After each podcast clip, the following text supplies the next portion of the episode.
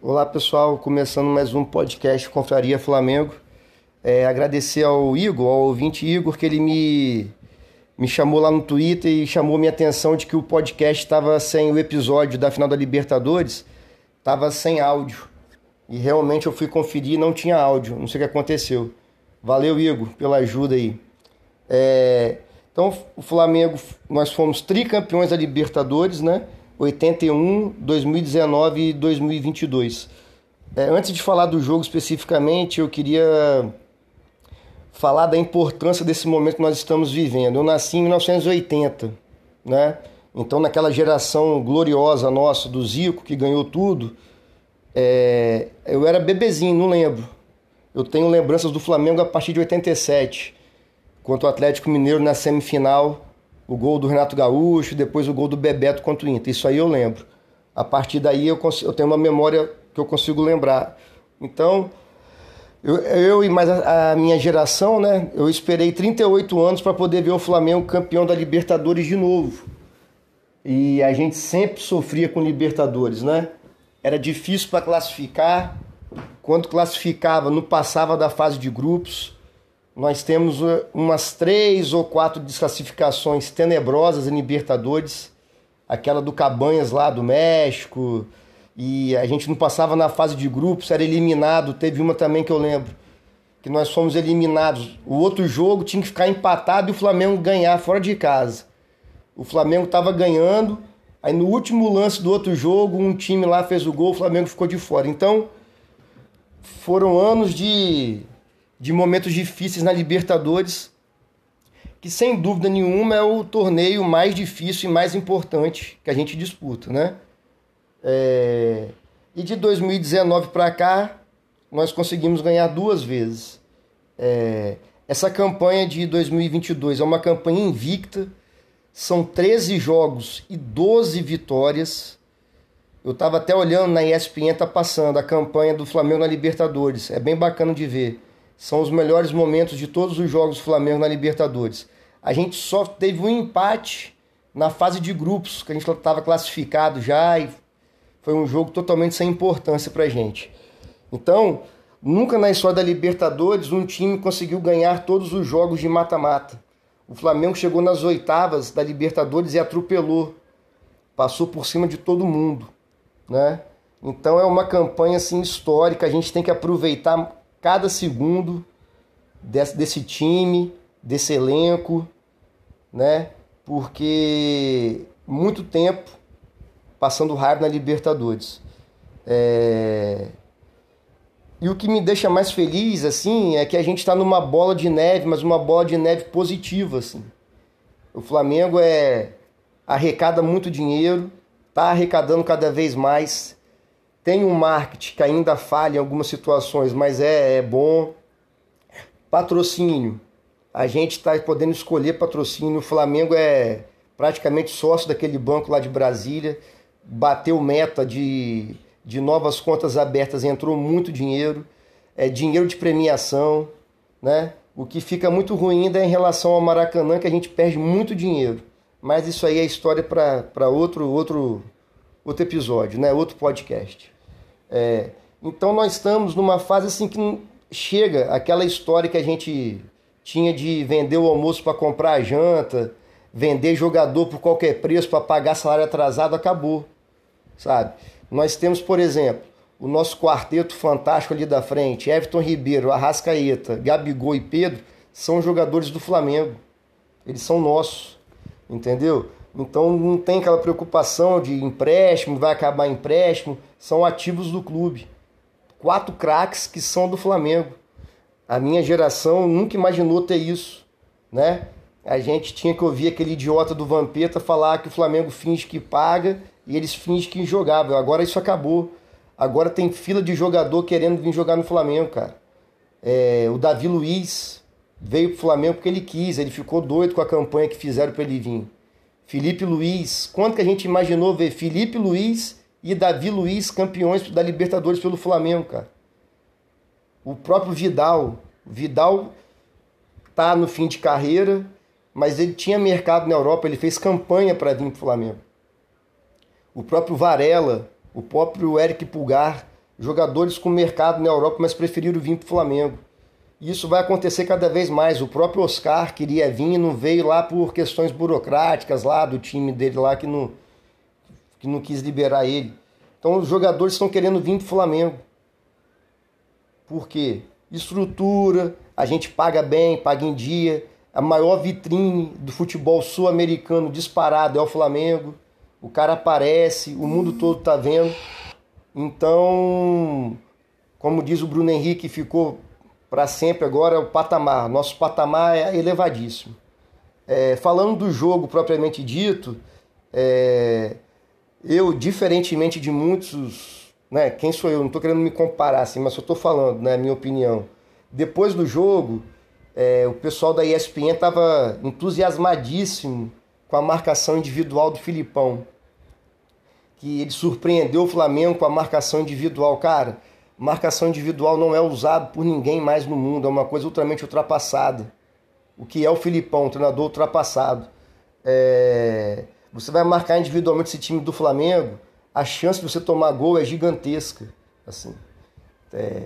Os times que marcaram melhor o Flamengo é marcação por zona, marcação por setor, que você tira o espaço, você tem cobertura. Você jogar contra esse time do Flamengo altamente habilidoso, sem cobertura, é suicídio.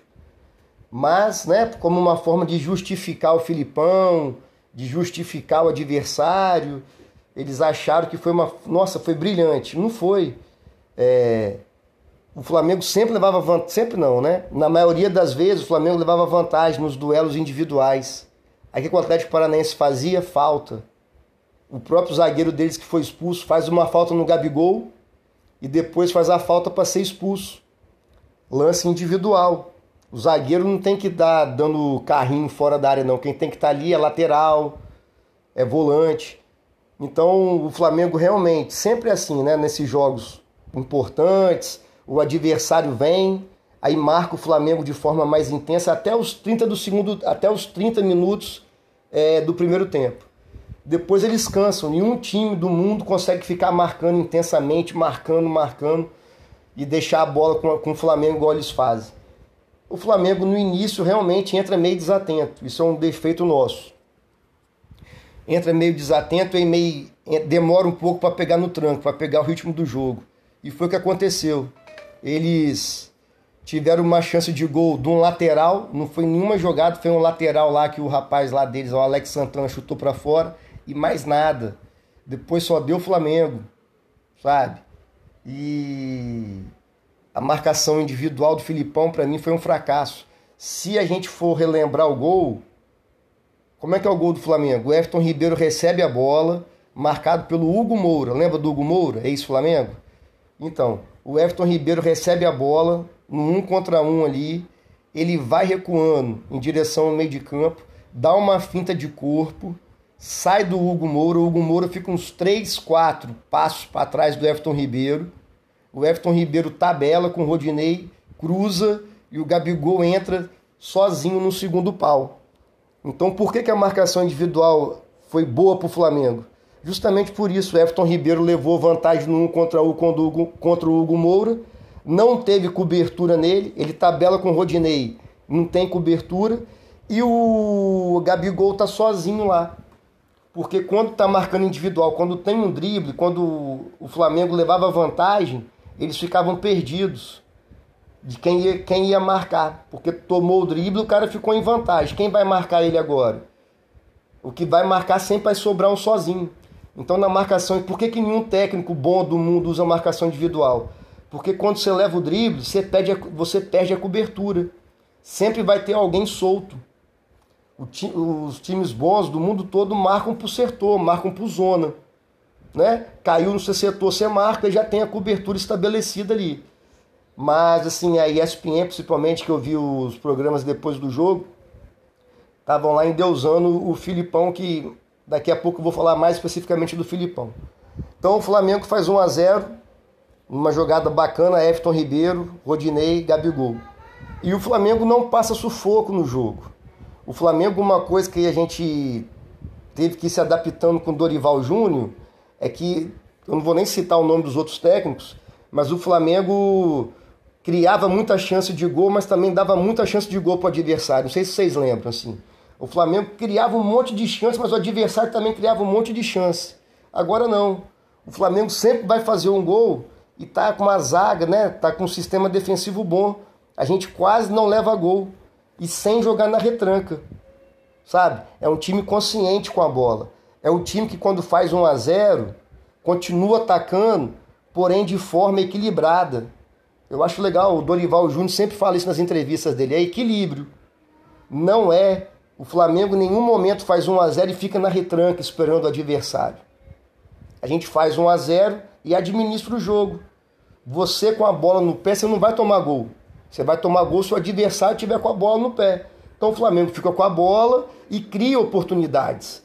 Nessa final de Libertadores, é, se a gente for ver o jogo depois com mais calma, os melhores momentos, o Flamengo teve chance de fazer dois, três gols.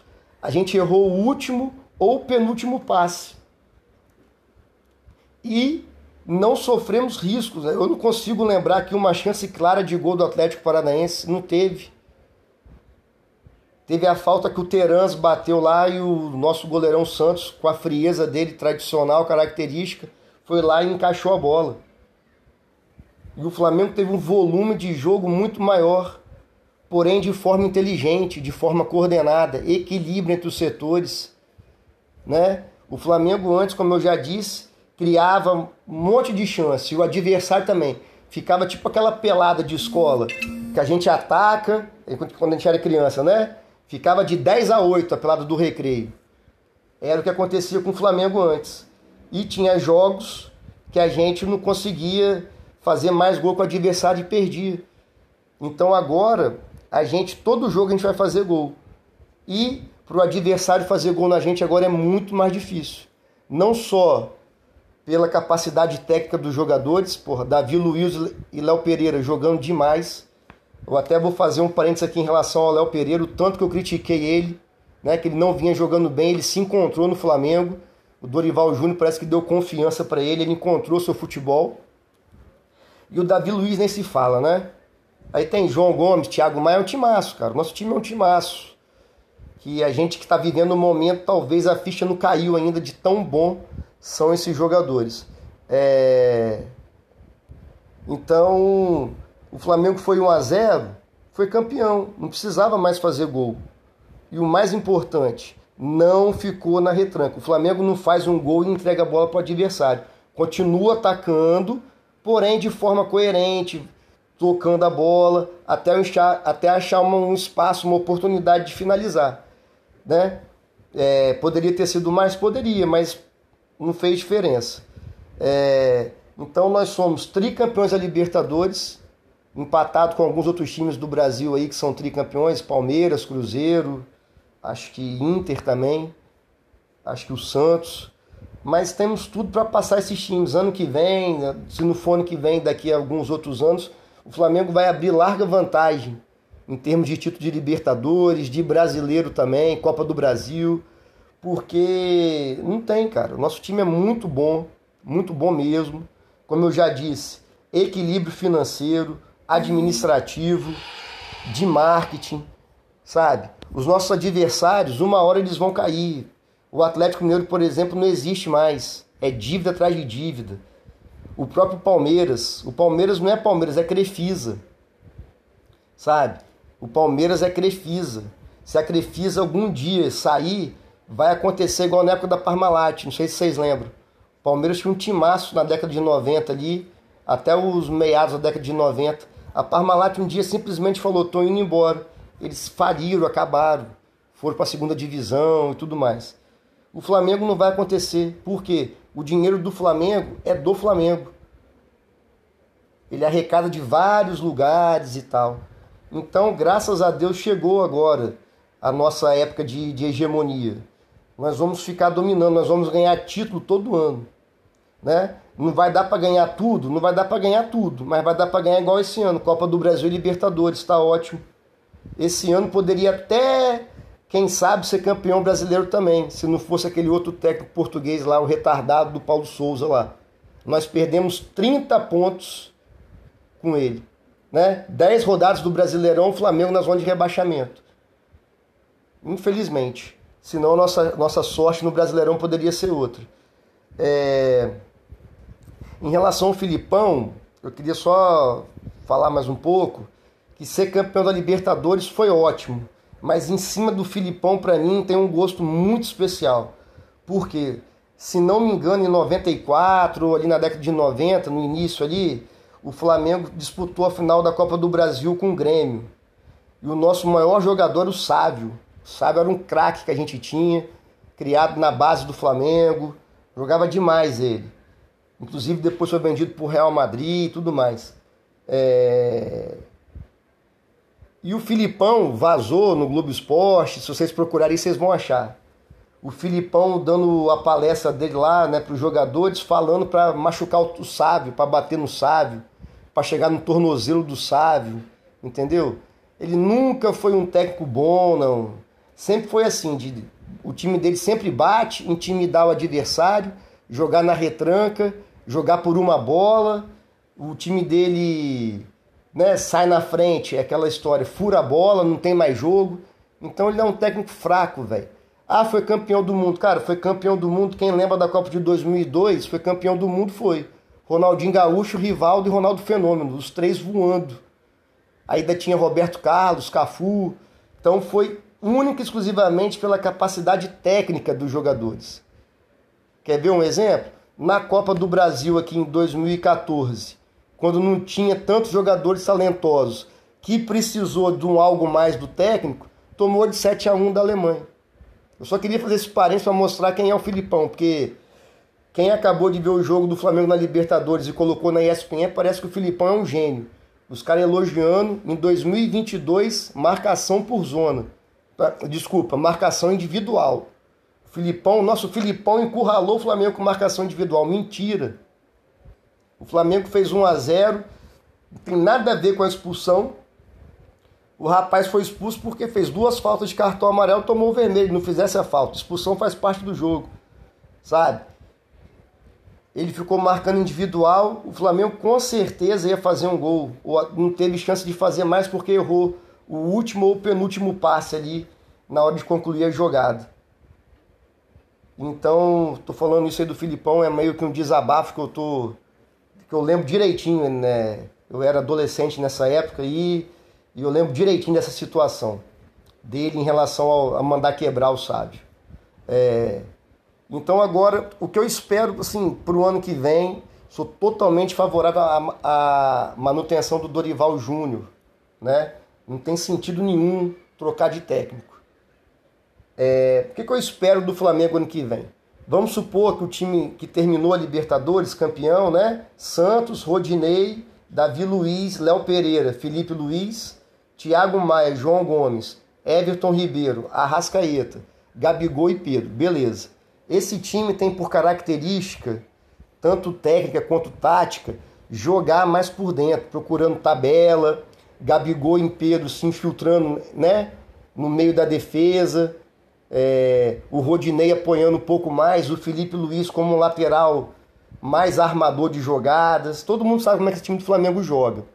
O que eu espero para o ano que vem, eu já falei até em alguns podcasts passados, que eu gostaria muito de ver o Flamengo jogar de forma tática diferente no mesmo jogo. Por exemplo, ano que vem volta Bruno Henrique, tem o Cebolinha, sabe, para o ataque, né? O Rodrigo Caio, torço muito pela sua recuperação.